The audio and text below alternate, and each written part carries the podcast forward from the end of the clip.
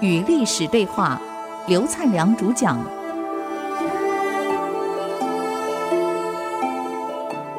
与历史对话，我是刘灿良。我们刚刚讲到陈阿娇的例子，我们可以反观我们今天社会的情况，其实也是一样。一个过分娇奢的女孩很难把家吃好，这点我们要学会啊。其实我们要有一个认识，婆婆跟妈妈是不一样的啊，女儿跟媳妇也不一样的。我也常常跟我女儿这样讲啊，这里我们要注意到，当女儿的哪一个没有跟妈妈顶过嘴，哪一个没有被妈妈骂过的？我常问同学，问学生，来，妈妈骂过你们没有啊？有。妈妈骂你们，你们会不会上网到处讲我妈妈虐待我？绝对不会啊！我们国人的习惯，妈妈讲女儿那是爱女儿啊，怎么骂都是爱女儿。可是不一样啊，婆婆只要讲你一句，那就不是爱了啊，会变成虐待媳妇哦。女儿跟妈妈顶嘴叫沟通。妈妈绝对不会上网到处说我女儿对我不孝，不会讲我女儿在跟我沟通。可媳妇顶一句嘴呢，那就是不孝了。哎呀，到处讲了。所以这是不一样的。我们要学会去认知、去处理，怎么样有智慧的把问题处理好，让大家都愉快、都圆满。人的关系太重要了。这个阿娇就是没有处理好，让武帝很痛苦。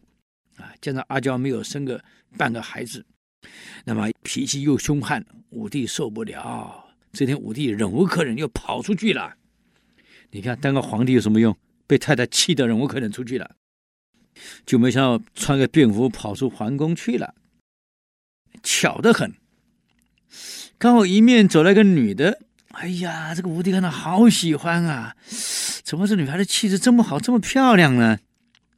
以前过小河没有桥，是一个树倒下去，跨着河的两岸，从这个树干上走过去。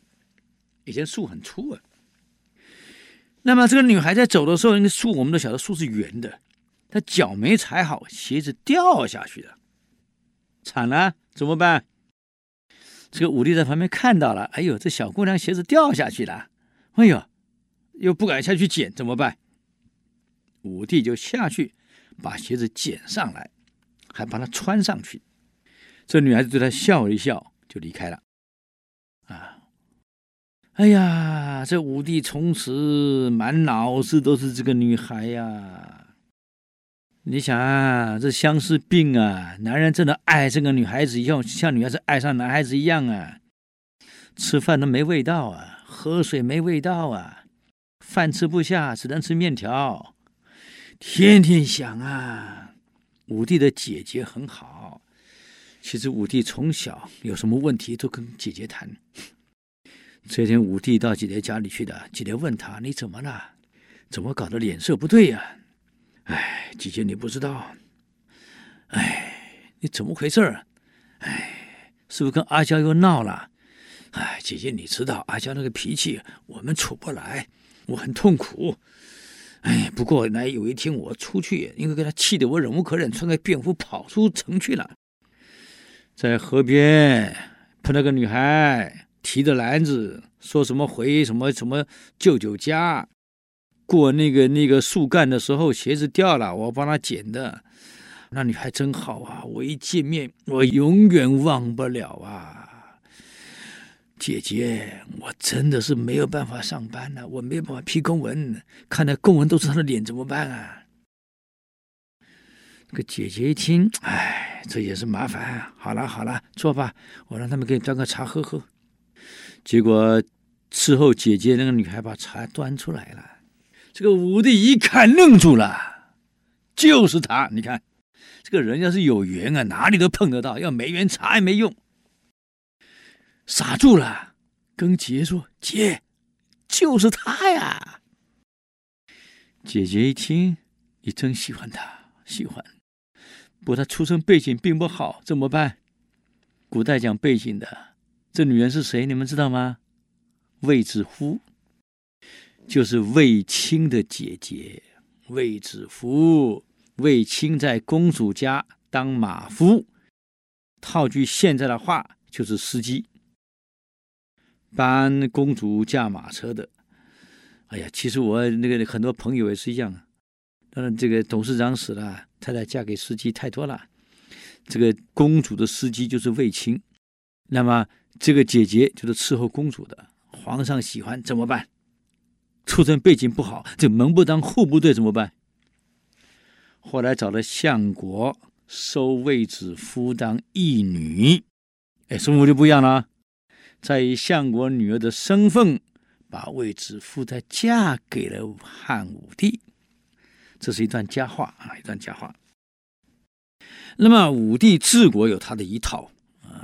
那么武帝身边有几个非常重要的，我们讲过，一个成功的领导人，其实真正关键是用人。文帝用的宰相都是好宰相，周勃、陈平、申屠嘉等等等都是好宰相。武帝用的宰相呢，也都是好宰相啊，也都很好啊啊，什么汲黯啊等等等人。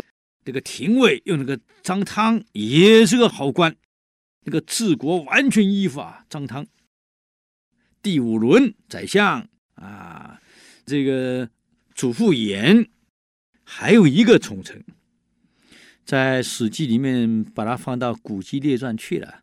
这个人叫做东方朔，在中国的历史上，这个人被称为个智者，非常聪明啊啊，东方朔。其实很多事情，朝廷中很多矛盾尖锐的，我们讲过，任何矛盾尖锐都需要有个人润滑一下。东方朔就扮演了最好的润滑角色，扮演的非常好啊。我们举个例子，我想你们都听过，当时董仲舒当相国的时候，要求皇上罢黜百家，独尊儒术，对吧？那么明天董仲舒要上朝，要建议皇上罢黜百家，独尊儒术，怎么办？